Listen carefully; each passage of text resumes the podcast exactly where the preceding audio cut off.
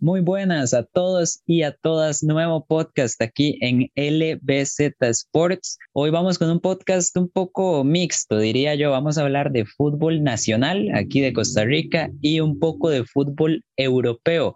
Los dos clásicos de la Liga Isaprisa, un poquito más de énfasis en lo que fue la final de la Liga con CACAF y hablar de los primeros cuatro partidos de los octavos de final de la UEFA Champions League que se van a estar jugando la otra semana. LBZ Sports. LBZ Sports. Me acompañan, como no, Luis Zamora y Alejandro Echandi. ¿Cómo están? Hola Julián, hola Alejandro, ¿cómo están? Yo la verdad bastante mal he estado estos días futbolísticamente. Eh, nada me sale, pero bueno, aquí estamos para, para comentar tanto nacional como internacionalmente. Hola Julián, hola Luis. Sí, vamos a repasar dos clásicos que yo creo que marcaron un cierre para Zaprisa. Vemos que la liga dominó completamente los dos partidos, se vio bastante superior y yo creo que marca una época ya en Zaprisa para ir, ir cerrando y, sacar jugadores nuevos y con un nuevo entrenador. Y por Europa vuelve la Champions, un torneo que vemos que siempre trae muchísima emoción y, muy emocionado de, de poder repasar esos partidos con ustedes. Pero bueno, empecemos aquí, ya que tenemos dos temas diferentes, empecemos por el salseo, empecemos así por, por lo caliente, lo que fueron esos clásicos. La final de la liga con CACAF 3-2 ganó la liga, muy buen partido en realidad. Lástima la, los comentaristas de ESPN, ¿verdad? Que no le meten emoción.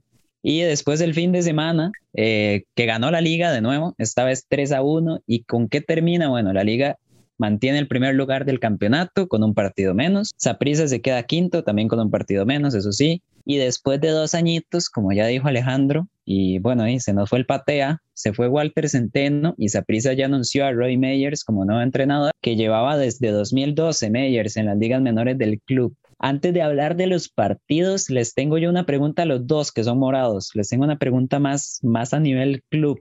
¿Ustedes creen que el problema de esa prisa era exclusivamente pateo? ¿Piensan que hay problemas de plantilla, problemas de institución? ¿Piensan que va a mejorar con Meyers? ¿Cómo ven más o menos la situación de esa prisa? Vamos a ver, Julián. Eh, primero, eh, para mí yo siento que el, problema no es de técnico. Vamos a ver, Centeno no es el mejor técnico del mundo, ni tampoco el mejor del país en cuanto a, a, la liga local, pero eh, sí siento que la idea de Centeno, y es un poco cliché hablar de la idea de Centeno porque es algo que tampoco se notó muchísimo en su trabajo, pero siento que, que lo que quería plantar, plantear Centeno era algo que no se había planteado en el fútbol nacional y está bueno que un técnico innove y la verdad no le fue mal. Vamos a ver, dos títulos en dos años y una muy buena manera de jugar, dominando la mayoría de partidos, no me parece tan mal. ¿De qué es el problema? La pregunta de Julián, no sabría decir en este momento si es directivo, y, o si es de jugadores. Pero vamos a ver, quiero tocar dos temas. El primero es los fichajes que hace Saprisa. Saprisa tiene dos maneras de hacer fichajes, o paquetazos o exjugadores de Saprisa, que repatria cuando terminan su, su en otro club, ya sea en el extranjero o, o, qué sé yo, en Europa o en la MLS. Y eso le hace mal a Saprisa. ¿Por qué? Porque recoge jugadores viejos, jugadores que no le va a venir a aportar muchísimo a futuro al club, que en su momento, como Michael Barrantes, como Cristian Bolaños, le pueden aportar muchísimo al equipo, pero a largo plazo, como lo estamos viendo ahora con Barrantes, también con Bolaños, se les acaba el tiempo. Entonces es una muy mala manera de fichar. Y en cuanto a los jóvenes o a los jugadores que prometen, no se ficha nada o se ficha muy, muy poco. Y otra cosa, eh, me quiero meter en este tema yo creo que va a ser, o sea, probablemente genere polémica, pero es así. Que cambien a Centeno va a hacer que David Guzmán deje de volar patadas todos los fines de semana y se saque amarillas estúpidas. Pues no, que voten a Centeno va a hacer que esa prisa mágicamente aparezca en lateral izquierdo. Tampoco. Que voten a Centeno va a hacer que Aaron Cruz deje de untarse en Umar cada vez que salga a tajar. Tampoco. Y que voten a Centeno no va a hacer que mágicamente aparezca un killer y suplentes de renombre en esa prisa como para que el equipo repunte. Entonces, vamos a ver, les quiero volver pregunta. Yo sé que las preguntas no se responden con preguntas, pero ¿es el problema Centeno? O tal vez a prisa con un lateral izquierdo decente y un portero decente no hubiera perdido la final de liga con Cacao o el clásico del domingo. Bueno, por mi parte, en ese partido de la liga con CACAF, cuando Zaprisa pierde, yo ya me pongo a pensar que Centeno tiene que irse, pero en el momento que pienso eso, pienso qué entrenador podría suplirlo. Qué entrenador es mejor que Centeno en este momento y está disponible. No estoy diciendo que Centeno sea buenísimo, pero es que no hay muchos entrenadores disponibles buenos, consolidados en la Liga Tica y que sean disponibles para un equipo que ya sabemos que no tiene el dinero en este momento. Entonces yo creo que, eligen un buen entrenador, me gustó que sea un, entrenador que sea de, de, ligas menores, que lo estaba haciendo bien con las ligas menores, pero hay que ver qué trae a la mesa, ¿verdad? O sea, es un equipo que, como dice Luis, ha entrado en un círculo vicioso y se ha basado en jugadores que se van al extranjero, no pegan y se vuelven a tratar de revivir su carrera. Y siempre es lo mismo con Zaprisa, siempre vuelve David Ramírez, siempre vuelve Ariel Rodríguez, siempre vuelven esos Michael Barrantes, Cristian Bolaños, todos los jugadores que conocemos que son una constante en Zaprisa. Y el problema es que no es ni siquiera que vuelvan, es que el equipo siempre se basa en ellos. Entonces no se puede así porque no, no consiguen nuevos jugadores que se consoliden en el equipo y esos jugadores, como dice Luis, no tienen todo el tiempo porque ya son de mayor edad. Entonces, sí, a mí no me gusta los fichajes que prisa porque nunca apuesta por juventud, nunca apuesta por algún jugador ahí, un fichaje peligroso, siempre, siempre sea por la segura, digamos, que ellos piensan que es Roy Miller. O sea, eso no es la segura, más bien es segura que no va a jugar bien. O sea, es un jugador que ya pasó su pico de carrera, ya es un jugador que no, no va a volver a hacer lo que fue en algún momento.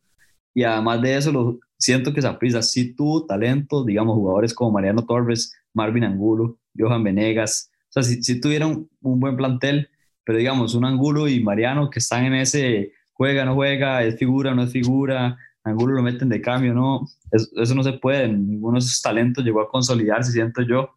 Entonces creo que los problemas de, de Saprissa, más que el técnico, es, es como la dirección del equipo también, desde, desde arriba, digamos. Yo no voy a hablar más de la plantilla porque sí estoy de acuerdo con lo que dicen ustedes. Me parece que a Saprisa más que talento le falta rejuvenecerse. Pero ah, hubo un tema de Luis que me llamó la atención y es que Luis dijo que Saprisa domina los partidos. Saprisa me parece a mí que los, los domina en el sentido de que tiene el balón y normalmente ellos son como los que llevan ese peso de, de digamos, depende de lo que ellos hagan con la bola. En ese sentido estoy de acuerdo, pero para mí hay un puntito ahí con Saprisa que es que Patés sí tenía una idea diferente, eso sí se lo reconozco, incluso me atrevo a decir que sí es un entrenador innovador, le gusta probar cosas nuevas que aquí en Costa Rica se ven poco, pero no siento que esa idea de Patés se haya podido como plasmar muchas veces esto de esa prisa de 500 pases y 400 son para atrás, y siento que es muy representativo, porque al final de cuentas, como dicen en, el fútbol, en el fútbol lo que importa no es tener la bola, sino saber tenerla.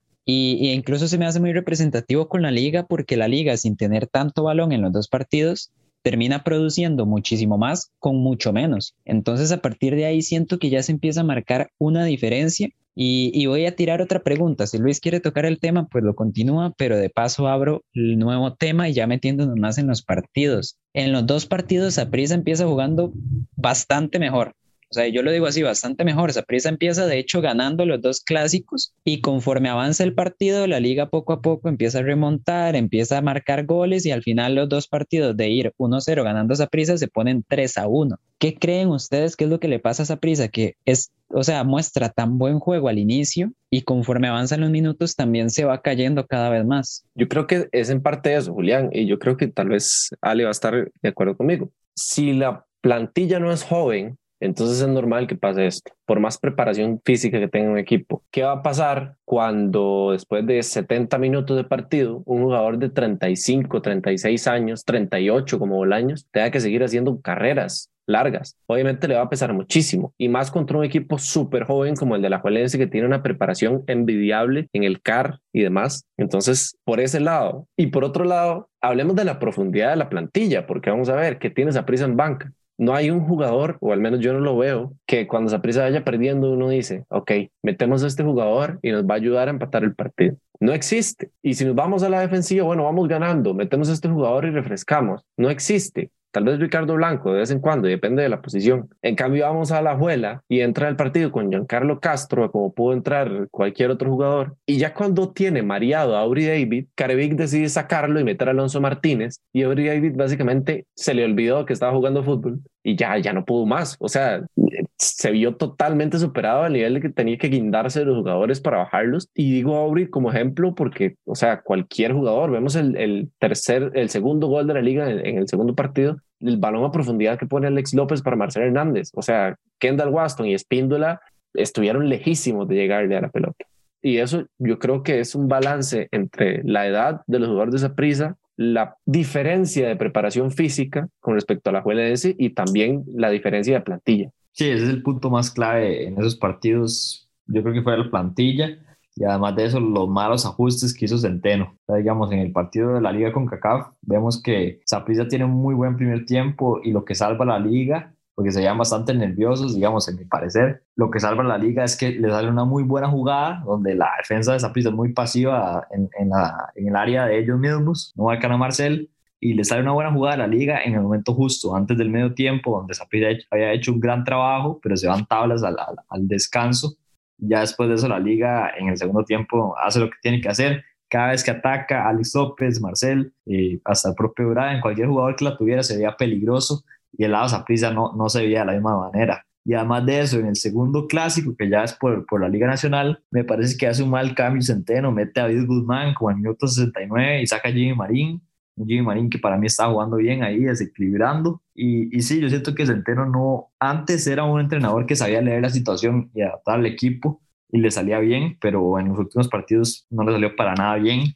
Y además de eso, siento que la idea de juego de él se fue perdiendo. O sea, vemos que apenas llegó a esa prisa, lo que le gustaba era lo que él dijo al principio: es sacar la pelota desde atrás dominada. Nunca pudo hacer eso con esa prisa. Siempre intentó lo mismo y terminaba en un despeje después de tres pases y un enredo atrás no, no, sé qué era lo que estaba tratando de hacer Centeno con esas, esas jugadas, ese plan de juego, pero claramente Zaprisa no, no podía hacer eso y tampoco entiendo los fichajes, digamos, consigue a un jugador como Kendall Waston, que lo que peor hace es, es tener la bola en los pies, es un jugador fuerte, corpulento, pero para sacar la pelota de atrás, yo creo que, que, es la peor elección. Y, y, de hecho me parece muy representativo a mí lo de los segundos tiempos, porque es en los segundos tiempos que la liga empieza a marcar diferencias y por ahí Carevic hace ciertos cambios y antes lo que se le criticaba a Carevic es que no sabía jugar esta clase de partidos y más bien ahora termina ganándole dos veces seguidas la partida a Centeno. Por ejemplo, en el clásico del fin de semana, Giancarlo Castro a mí no me gustó, sinceramente, el partido que hizo. Jordi Evans se lo echó al bolsillo, la verdad. Eh, pero... Paréntesis, Julián, paréntesis.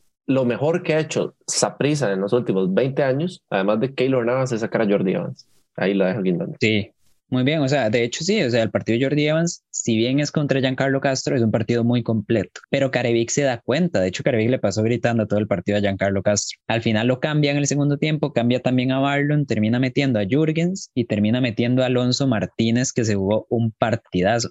Entonces esto habla también de, de con lo que vienen diciendo, la plantilla de la liga, la capacidad que tiene para poner a Giancarlo Castro de titular, por ejemplo, para poder cambiar a Barlon Sequera y que los recambios mejoren totalmente al equipo y, hagan la diferencia al final. Pero bueno, para no terminar haciéndonos redundantes y ya dejar este temita de lado, yo por ahí vi unos comentarios en la publicación de, de Instagram, que por cierto hicimos un giveaway sobre sobre este partido, pero vi ciertos comentarios con respecto a las predicciones. Aquí Alejandro se salva un poco, porque Alejandro no participó. Y yo me salvo un poco porque yo predije que ganaba la liga. Pero Luis, ¿qué pasó? Ganabas a prisa 2 a 1 y, y ahora cómo se ve eso. Vamos a ver, Julián, la lectura de partido que hice yo creo que fue correcta y no quiero justificarme, pero creo que fue correcta. Pero yo no pronostiqué, o sea, no lo, no lo vi venir que prisa se cayera en los partidos, porque es un equipo que regularmente no le pasa eso. Es un equipo que mentalmente siempre juega esos partidos muy bien y es básicamente por la experiencia de su plantilla. Yo esperaba que sí, Saprissa empezara como el primer tiempo, los dos partidos, Incluso el segundo partido, vamos a ver, Saprissa domina totalmente la violencia en el segundo partido. Y no es hasta el gol de la liga que la liga empieza a poner en aprietos a Saprissa. Pero en el primer partido yo me imaginaba algo así. Claro, yo imaginaba tal vez un Saprissa un poquitito más punzante, llegando más, y a la juela un poquito más abierto pero si bien es cierto, la abuela logra replegarse bastante bien y con esos jugadores que le dan salida al balón, yo creo que ahí es donde afectan a esa prisa. Pero sí, o sea, yo siento que mi predicción se hubiera hecho realidad siempre y cuando Saprissa no se hubiera caído después del gol de la Jolense, que es lo que comúnmente no pasa. Pues sí, viéndolo, viéndolo de esa manera, si Saprissa pudiera mantener el nivel con el que empezó los partidos, podríamos estar hablando de otra cosa, la verdad que por qué no, pero bueno, el punto es que terminó mal parado esa prisa y de hecho me parece que también se sobreexagera un poco porque en el campeonato tampoco es que vaya tan terrible, sobre todo porque el campeonato está, está parejo, o sea, fuera, fuera de la liga, eh, los demás puestos están muy parejos, con Heredia lastimosamente bastante mal y Cartago también.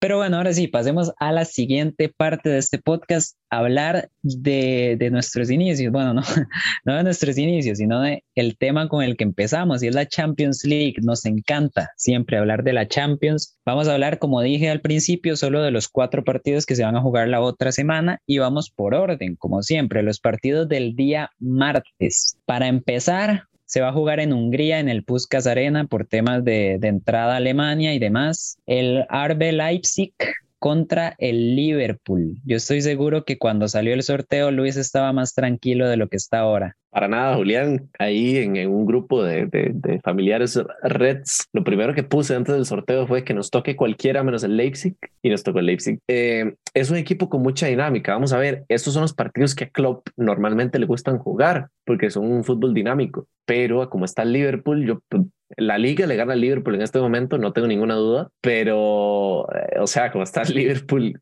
topándose con un Leipzig que viene bien, yo, o sea, tengo un muy, muy mal panorama para estos octavos de final. A ver, decir, decir que Leipzig viene bien es como, el Leipzig viene normal, siento yo, o sea, es que Leipzig ya de por sí es un equipo que le suele ir bien. O sea, ahí en Alemania, siete puntos atrás del Bayern, pero claramente es el segundo mejor, como viene siendo las últimas temporadas. Y el es que el Liverpool sí se ha caído feo entre las lesiones, que Thiago no cuadra, que Henderson y Fabiño tienen que jugar atrás, que Trent está terrible, juega mejor Salvatierra. Julián, yo creo que sí, vamos a echar la culpa a las lesiones y, y no es por salvar al equipo, creo que es por eso. A ver, estaba, estaba acordándome del meme de la final del, del, torneo anterior, que Salvatierra tira el centro y sale Peter Parker ahí, que se pone los anteojos y ve que era Trent. Ahora podemos hacer el meme, pero al revés, porque Trent está terrible. Y bueno, vamos a ver, yo quiero saber qué opina Ale. Sobre, sobre este partido. Yo lo veo muy peligroso para el Liverpool. Es que, como dice Luis, este era el equipo que, que menos quería. Tal vez Luis que le tocara a él eh, el Leipzig o Atlético. Yo creo que son los más complicados para Liverpool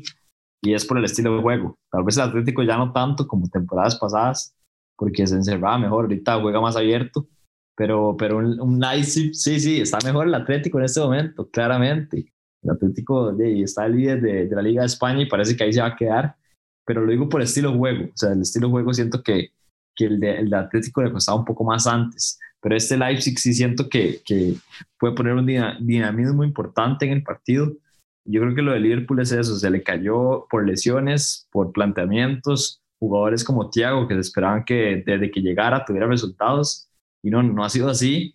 Y un equipo de Liverpool que necesita encontrar la llave porque si no, esta serie se le puede complicar muchísimo. Yo creo que depende mucho del primer partido. Si el Liverpool toma ventaja ahí en contragolpes, porque yo creo que ese partido lo va a jugar a contragolpes, si toma ventaja con un par de contragolpes de Salah o Mané y se va un gol o dos goles de ventaja en el partido, creo que, creo que tiene la, la serie salvada, pero sí, depende mucho del primer partido. Para mí, para mí es curioso que el Liverpool lo que más ha perdido, digamos, esta temporada son defensas centrales y aún así Fabiño está jugando de central y se la está sacando.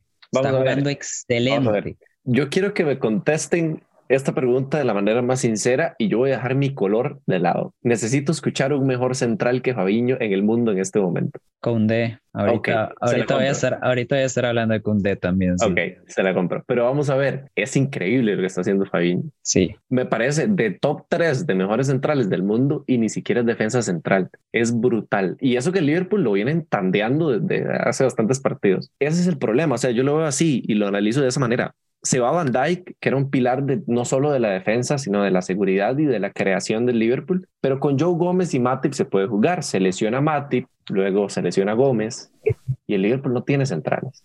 Y no es que el Liverpool se quede sin centrales, compremos centrales y se arregle el problema. No es eso, es que el Liverpool está tirando sus mediocampistas a lugar de centrales. Entonces, si ganan en defensiva, pierden en creación. Y si suben los mediocampistas, tienen que poner centrales que no son del equipo A, digamos, que son centrales juveniles y claramente no va para el nivel.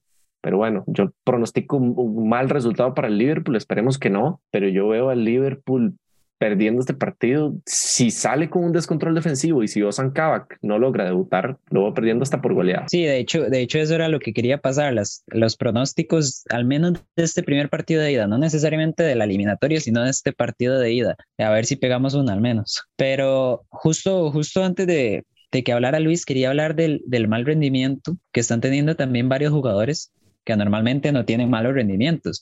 Ya hablamos de Trent, que ha estado terrible, Allison contra el City tiene un error de esos que, o sea, la verdad cuestan. Dos errores, me dice Luis por aquí, dos errores de esos que cuesta verlos. Esto, uff, yo creo que es, yo creo que si digo esto, Luis se pone a hablar 10 minutos seguidos, pero me arriesgo. Luis, Firmino está teniendo una temporada flojita, la verdad, bastante floja. Me tiran mucho hate, sí, me tiran mucho hate. Todo el mundo sabe que yo amo a Firmino, pero es cierto. ¿Y saben por qué es? ¿Quién va a dar lo mejor de sí cuando sabe que la opción de recambio que tienes Divo Gorilli? Nadie. Pero lleva haciendo así ese tiempo también, Luis. o sea, toda la temporada, toda la temporada. Sí, sí. Igual Mané y Salah también han estado, han estado bajando rendimiento y hay un temita clave y es que no está Diogo Jota y cuántos puntos, cuánto lo salvó Diogo Jota al principio. Vamos a ver. yo siento que sí, Julián, me estoy metiendo mucho, pero es que me, da nostalgia. Eh, yo siento que sí, o sea, Diego Jota y Salah, que está haciendo una súper temporada y nadie le da crédito porque Liverpool va perdiendo todos los partidos, pero vamos a ver, no es que solo Firmino, o sea, yo estoy totalmente consciente que Firmino no está jugando absolutamente nada y más bien es un jugador menos, pero hablemos de Mané, hablemos de Trent y Robertson, que no son lo que eran, hablemos de, de Allison, que termina comiendo dos goles en el partido más importante de la temporada, y hablemos de Wijnaldum, que no aparece, o sea, yo siempre le tiro hate porque no aparece, pero ahora es que realmente no aparece. Thiago no es el fichaje que se pensaba que iba a ser, pero es que yo creo, de verdad, Muchos pueden pensar que soy exagerado, pero es cierto. Lo que hace falta en ese equipo es Virgil van Dijk. Da una seguridad increíble, le da libertad al mediocampo, le da seguridad al portero. O sea, vamos a ver, no es casualidad que desde que llegó Van Dijk el Liverpool llegara a dos finales de Champions seguidas y después ganara la Premier. No quiero darle todo el mérito a él, pero es que realmente es así. Le da muchísima seguridad al medio campo, le despreocupa, le quita una preocupación a la hora de, bajar, de hacer el, retroceso defensivo y ahora no está y ni siquiera hay alguien que se le pueda asemejar. O sea, no hay un central titular. Entonces, por ahí es donde Liverpool pierde confianza y por eso los errores y las malas formas. Y bueno, ya Luis dijo que no ve, o sea, la verdad va negativo hacia el partido del martes. Tira un 3-1 a favor del Leipzig. 3-1 a favor del Leipzig, yo me mando también.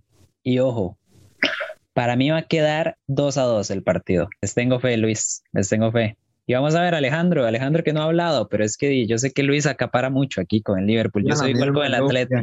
Iba a la misma yo, Julián, iba a decir un 2 a 2. Creo que le estoy dando amor ahí a, Luis y al equipo de, del Liverpool. Creo que sí va a poder, como dije, con dos contragolpes, uno de Salah y uno de de marcar un golcito cada uno y salir tablas, pero sí creo que va a ser el mejor equipo el Leipzig, solo que le va a costar concretar. Y Luis, se parece un poco la situación de Van Dijk y el Liverpool a la de Real Madrid con Sergio Ramos. Cuando Ramos no juega en el Madrid, se ve que es un equipo muy diferente y, parece que Van Dijk es lo mismo en el Liverpool. Bueno, a mí, a mí me gusta mucho como, como Ale, Alejandro siempre saca el tema del Real Madrid también, igual que Luis saca el tema del Liverpool y yo saco el tema del Atlético. Pero bueno, Alejandro y yo vamos a estar hablando ahí de los españoles la otra semana, porque Atlético y Real Madrid no juegan esta semana que viene. El equipo que sí juega junto al partido de Leipzig-Liverpool el martes es, yo me atrevo a decir que el, el, partido más llamativo de todos en estos octavos de final, porque está mucho más parejo de lo que parecía incluso. Barcelona, París Saint-Germain, en el Camp Nou, Pochettino, en el banco del París y un Barça que viene levantando. ¿Cómo lo ven ustedes? Sí, un partido que se ve bastante interesante. Vemos que es una prácticamente para el PSG una revancha de esa famosa remontada que a mí la verdad me dan hasta, me dan hasta ganas de vomitar. Pensar en esa remontada que le pegó el Barça con Sergi Roberto al último minuto y no, no, no, increíble lo que ha dejado pasar el PSG en múltiples ocasiones, pero una, un partido de Champions que yo creo que antes del, del break de Champions, digamos, se veía muy desnivelado, se veía que el PSG era claramente el favorito, que era el equipo que prácticamente iba a golear al Barça, es lo que se creía, pero un Barça que ha ido para arriba y un PSG que ha ido para abajo para mí. Se ha caído en varias ocasiones ahí en la liga francesa, un par de tropiezos y un equipo que, que sabemos que nunca va a estar en el ritmo que puede estar un equipo, digamos, como el Barça. Y me refiero a un ritmo futbolístico por la, por la liga que tiene. O sea, el Barça enfrenta equipos mucho más difíciles de manera semanal, digamos, y el PSG prácticamente está vacaciones ahí, con prácticamente tener, teniendo el, el equipo jugando solo, porque es una liga que no es competitiva, a mi parecer, pero un equipo de, del París que sí llega como el favorito y debería sacar esta serie. Pero como digo, es un equipo que a mí no me gusta, no me gusta y sí siento que, que en la Champions es un equipo que, que, le cuesta la competición, aunque el año pasado llegó a la final de Champions, claramente, pero sí siento que le cuesta la competición y va a ser una serie muy pareja. Alejandro, muy pareja y cuánto queda el, el partido de ida, a ver. Yo creo que el partido de ida queda 1-1. A ver, Luis. Yo quiero centrarme en lo que para mí va a ser lo más importante del partido. Mbappé y Griezmann. Mbappé, para mí, siempre lo he mantenido. No voy a decir que es un jugador más, es un súper talento, pero me parece que está sobrevalorado. Pero los últimos partidos de Mbappé me están preocupando porque los estoy viendo y me están preocupando mucho. Es imposible de parar con la pelota, o sea, es increíble. Pocas veces he visto un jugador que tenga tanta velocidad, tanta agilidad, pero es que de cara al marco, o sea, a veces me da hasta gracia, digamos, bota y desaprovecha pases y, goles, ocasiones que son de hacer para un jugador, un delantero básico de, de una liga normal. Entonces, me parece que sí, o sea, Mbappé es no vamos a negar su talento y es excesivamente potente con la pelota, pero me, me queda viendo eso que antes no quedaba viendo. O sea, antes es un Mbappé, me acuerdo del Mundial contra Argentina, básicamente, que se comió Argentina solo con su potencia y su definición, y ahora esa definición y ese pase final está faltando, que eso puede ser clave. Y la otra cosa clave, que es otro francés que juega a la par de Mbappé en, en el equipo nacional, es Griezmann. Griezmann este que no se encontró desde que llegó al Barça, que no es el mismo del Atlético de Madrid. Bueno, yo me atrevo a decir que ahora, el Griezmann de ahora, es lo más parecido al Griezmann del Atlético de Madrid que hemos visto en Barcelona está anotando, está contribuyendo, está asistiendo, es un Griezmann que tiene un rol definido en el equipo, es un Griezmann que con la pelota se siente más cómodo, que se le ve con más confianza y creo que el subestimar a este tipo de jugador que se sabe la capacidad que tiene puede ser contraproducente. Y ojo con el París si Griezmann le llega a hacer daño. Entonces yo creo que la serie se va a definir por ahí, no solo por Griezmann y Mbappé, por supuesto, pero por lo que deje o haga un equipo. Entonces, si, si ambos equipos explotan el máximo de sus capacidades, para mí el, el, el Mbappé, el París, tiene un poquito de ventaja en cuanto a estado de forma sobre el Barça, pero no podemos descartar nunca un equipo que tenga Lionel Messi y que también venga haciendo las cosas un poquito mejor de lo que se fue y de la sensación que dejó antes de terminar la primera fase de Champions. Y un jugador en Griezmann que es, es cierto, ha vuelto a ser el que era antes, digamos, el que fue es un jugador que ha sido campeón del mundo, que en algún momento estuvo en la pelea ahí con Cristiano y Messi por el balón de oro. Es un jugador que en el Atlético era un crack, un, un delantero de los más efectivos y yo creo que lo que más tiene que hacer es aprovechar la situación, porque claramente le sirve mucho más estar en el Barça, en el pico de su carrera, que en el Atlético. Y lo digo por la forma en que jugaba el Atlético en ese momento. Acordemos que era el encerrarse del Cholo y Griezmann tenía que dos ocasiones de gol por partido y si no metía ninguna se iban 0-0 y si metía una 1-0 ganaba el Atlético. Así eran los partidos con Griezmann de delantero y ahorita en el Barça está un equipo que prácticamente lo que más busca es generar, generar gol y tiene a uno de los mejores creativos 10 de todo creador de, de, juego en Leo Messi atrás. Entonces yo creo que si, si logra aprovechar esa oportunidad, yo creo que Griezmann puede, puede anotar muchos goles en esta, en esta temporada. Yo aquí voy a sacar un poco los colores. Eh, ya quisiera el Barça tener al Griezmann del Atlético y en este momento ya quisiera Griezmann estar en el Atlético también. Ahí la dejo. Pero bueno, voy a hablar yo de lo que para mí va a ser la clave de la eliminatoria. Para mí va a ser la media cancha.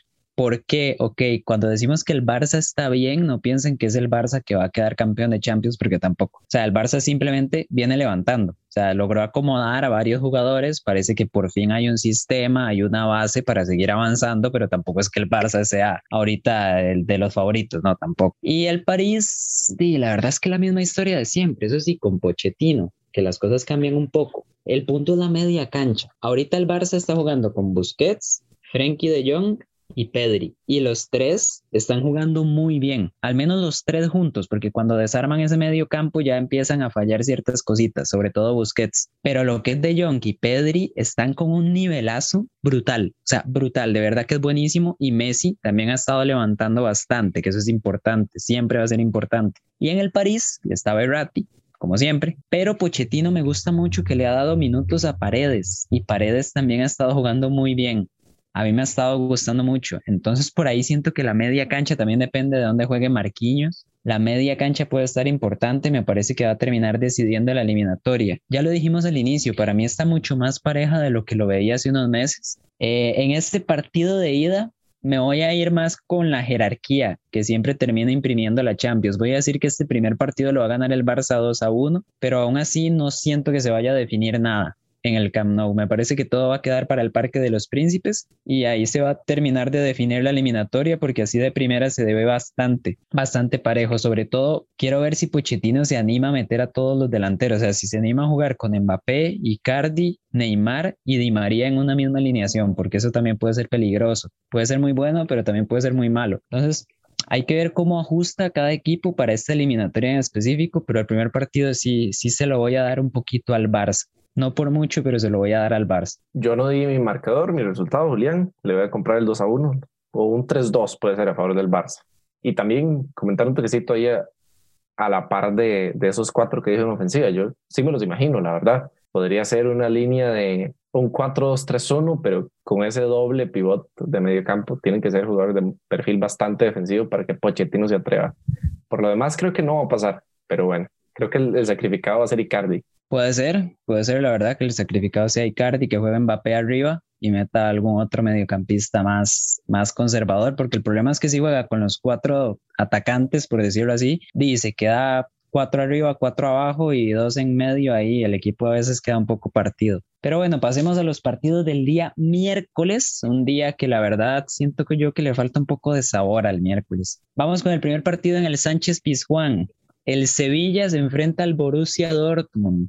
El Borussia está terrible, el Borussia cada temporada se encarga de decepcionarnos más. Y el Sevilla, cuidado, porque está de cuarto lugar y está a un punto del Barça y el Real. O sea, que el Sevilla está a un punto de ser segundo lugar de la Liga Española. Tiene una muy buena seguidilla de partidos y yo quiero ver, no creo que vaya a jugar esta semana, pero lo más pronto posible yo quiero ver al Papu Gómez acomodado en ese Sevilla de Lopetegui. Julián, es que contra el Dortmund puede jugar cualquiera. Ese es, ese es el problema. Yo tengo un par de compas que son del Dortmund. Por decir. Y me da demasiada risa porque yo le llamo el equipo pecho frío.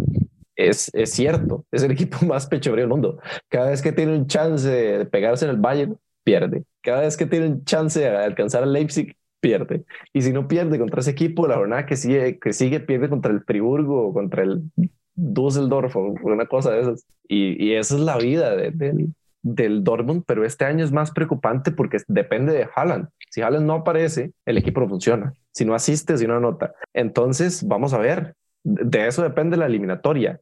Y con Koundé y Diego Carlos, vueltos Clover, no creo que Haaland llegue a aparecer muchísimo. Y si aparece, aparece una o dos veces. Y no sé si esas una o dos veces le van a ser suficientes al Dortmund. Yo veo, la verdad, de momento, de momento sabemos que, que el fútbol y la Champions nos ofrecen momentos únicos y tal vez es muy difícil de predecir, pero yo en este momento me atrevo a decir que es de las eliminatorias más disparejas de, de, los octavos de final para mí a favor del Sevilla.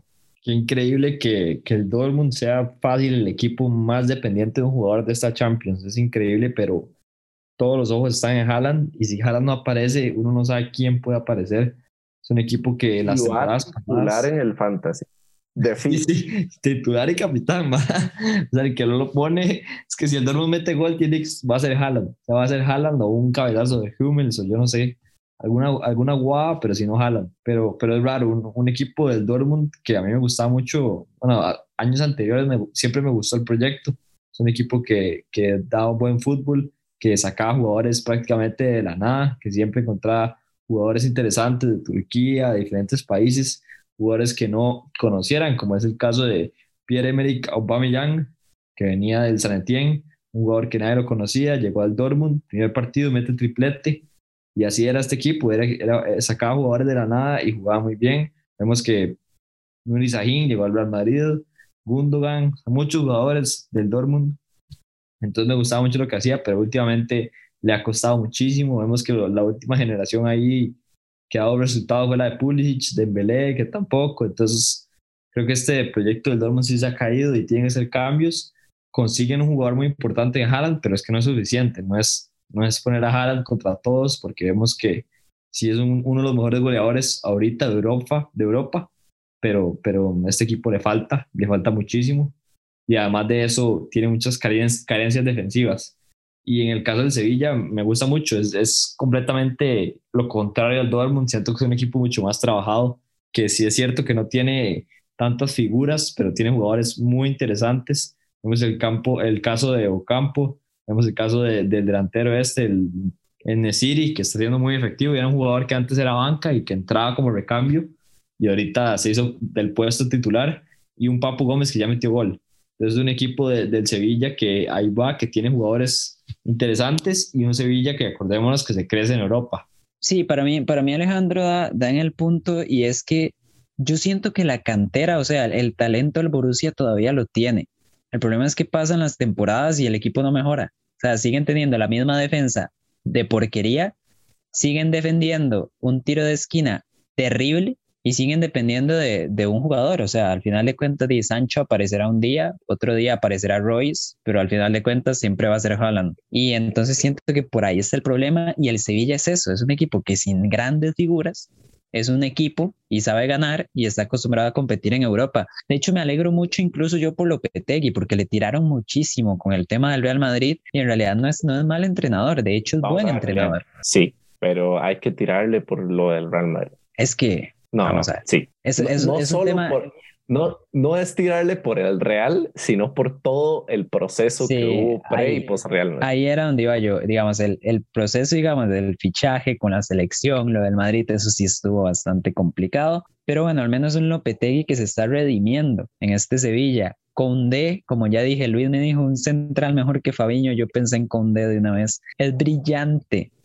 es buenísimo, los que no conocen a Jules Condé, dense un chance, vean este partido y vean a Jules Condé marcar a Haaland porque sin duda va a ser, o sea, yo siento que va a ser como esos emparejamientos que vamos a seguir viendo por muchos años y siempre van a ser buenos porque los dos son muy jóvenes. Pero bueno, sinceramente, vamos a tirar un poco los pronósticos. Yo creo que aquí todos vamos a estar de acuerdo. El Sevilla está jugando muy bien y el Borussia está jugando muy mal.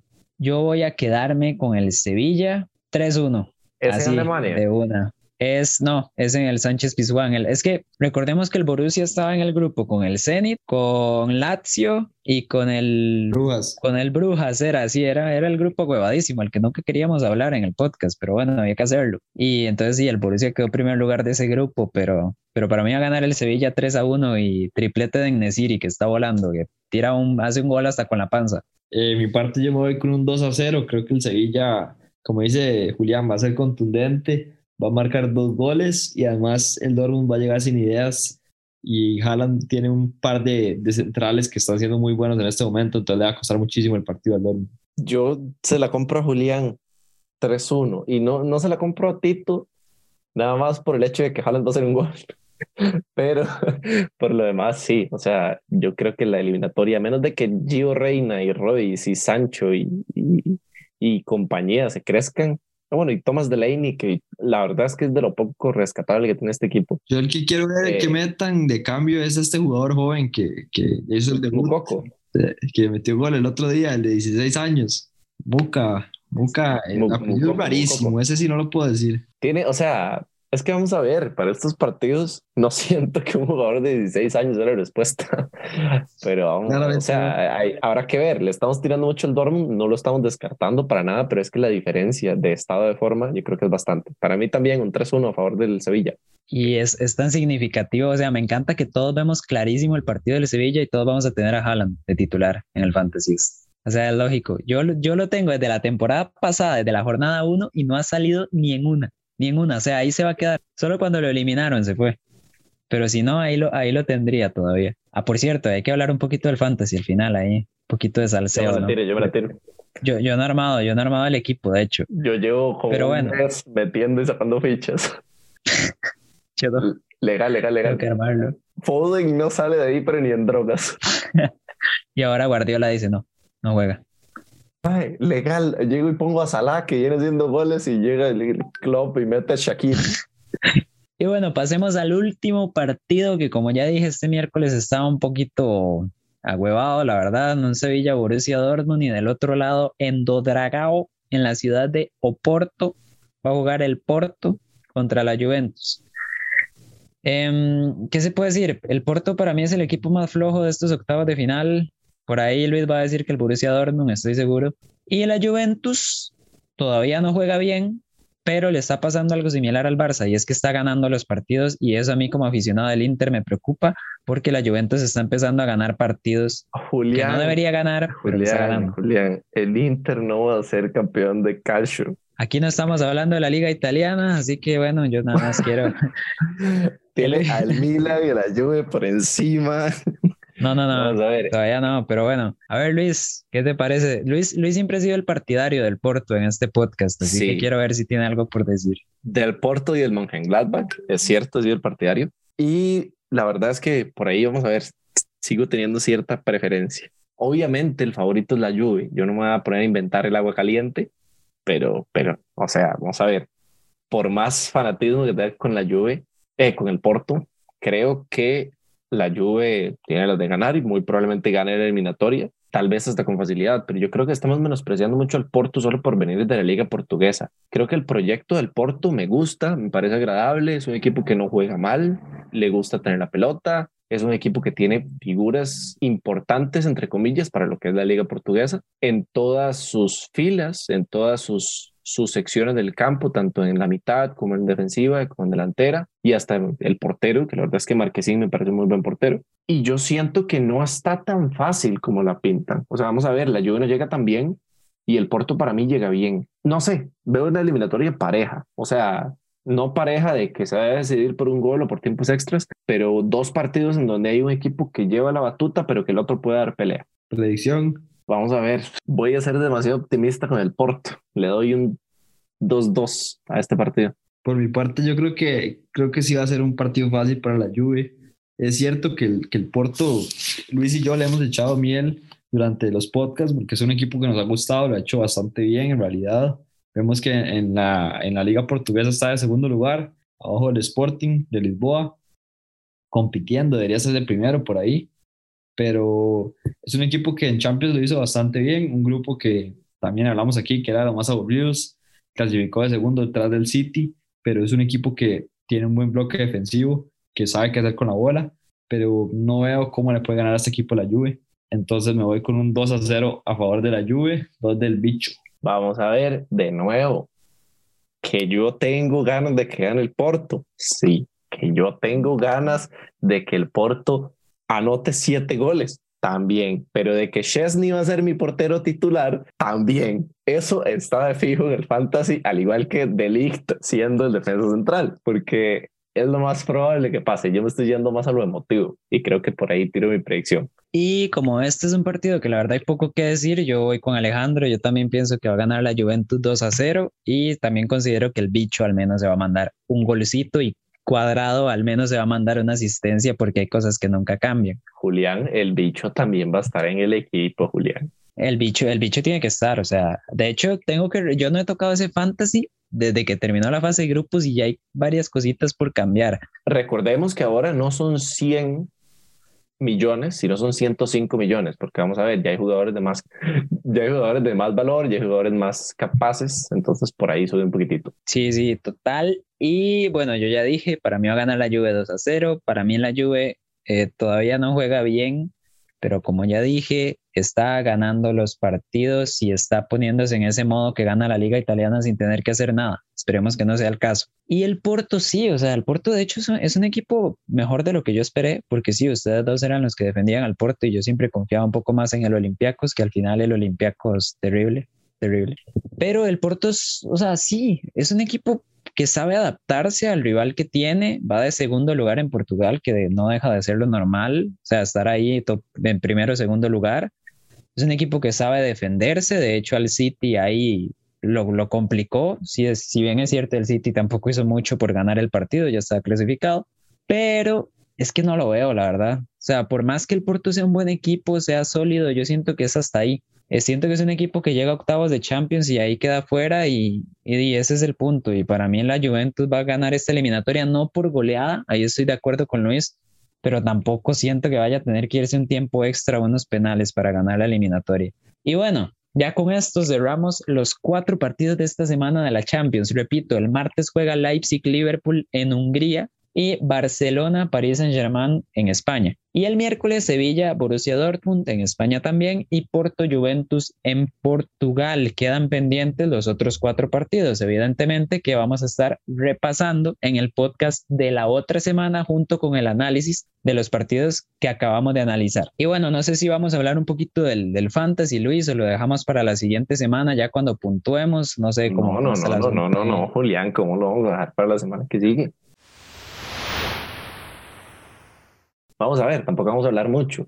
Primero recordarles a todos y todas, creo que son todos, porque no hay ninguna mujer, pero uno que sabe, que no abandonen su equipo. Vamos a ver, estamos en una liga bastante competitiva donde muchísimos tienen oportunidad y que recordemos que va a haber premios para los primeros lugares. Entonces, no hay por qué abandonar el barco. Además, yo siento que se le pone un poquitito más de emoción al, a los partidos de Champions como los de la jornada del miércoles, que no tienen absolutamente nada emocionantes. Con el fantasy, usted le pone un poquitito más de emoción porque si hace un gol Haaland, si hace un gol el bicho, usted se va a emocionar bastante. Entonces, por ahí, recordarles que armen su equipo. Hay fichajes ilimitados, puede borrar su equipo completamente, volver a hacérselo, meter los jugadores que le guste, sacar aquella perra que nunca le funcionó. Todo eso se puede hacer en esta jornada, tiene un poquitito más de dinero y bueno, ahí está, dispuesto para ganarle a Julián el primer lugar de la liga anterior, que ya venimos diciendo desde hace rato que Julián se crece muchísimo, que cree que es el mejor técnico de lo que viene siendo el fantasy, pero la verdad es que Alejandro y yo ya le estamos pisando los talones. Yo lo tuve de hijo toda la fase de grupos y hasta un par de partidos finales fue que pudo repuntar. Y bueno, ya con esto terminamos. Nada más quiero decir que Luis me tuvo de hijo y yo lo veo abajo mío en la tabla, no sé y Alejandro no lo he visto en la tabla en toda la temporada. Pero bueno. Alejandro silencioso, ¿verdad? Alejandro, es de esos. Ahí va para Alejandro, Alejandro es de esos que aprovechan y cambian a todos, a todos, pero solo el único que se queda es es el único. Todo el equipo va para afuera. Pero bueno, aprovechen, aprovechen que puede cambiar el equipo, que bueno, ya cambió la situación también en algunos de los equipos, por ejemplo el Barça o la Juve incluso que está un poquito mejor, el Sevilla también. O el Liverpool que tiene que sacar todos los jugadores. Analicen, o sea, busquen ustedes, analicen qué jugador puede servir, qué jugador no, escuchen el podcast también, eso, eso ayuda a saber qué jugador elegir otra cosa, para todos, de consejo para todos, no metan a Foden. Es el peor jugador del mundo, no va a hacer puntos, es muy débil, no controla la pelota. De consejo, no metan a Foden. Eh, para los que no entienden el sarcasmo, Luis va a escoger a Foden porque viene de meterle eh, dos no, viene de meterle un gol al Liverpool y pegarles un baile. Entonces ahora Luis piensa que es el mejor jugador del mundo. Pero bueno, ya con esto despedimos el podcast. Muchísimas gracias a los que lo escucharon completo, también a los que escucharon, qué sé yo, a los que le importaba los clásicos o solo la Champions. Vamos a estar hablando, como ya dije, el otro viernes. Ya volvimos a subir podcast de fútbol los viernes, ya hicimos el cambio, ya volvió la Champions. Un placer Alejandro, un placer Luis. Vamos a seguir compitiendo en ese fantasy, disfrutando de esta Champions y disfrutando del fútbol nacional. Recuerden seguirnos en nuestras redes sociales, LBZ Sports, en Instagram, Twitter y Facebook. Y ojo, porque puede que se vengan cambios dentro de poco tiempo en la página. Uno que otro cambiecillo ahí. Lo vamos a estar anunciando y muchísimas gracias y hasta luego.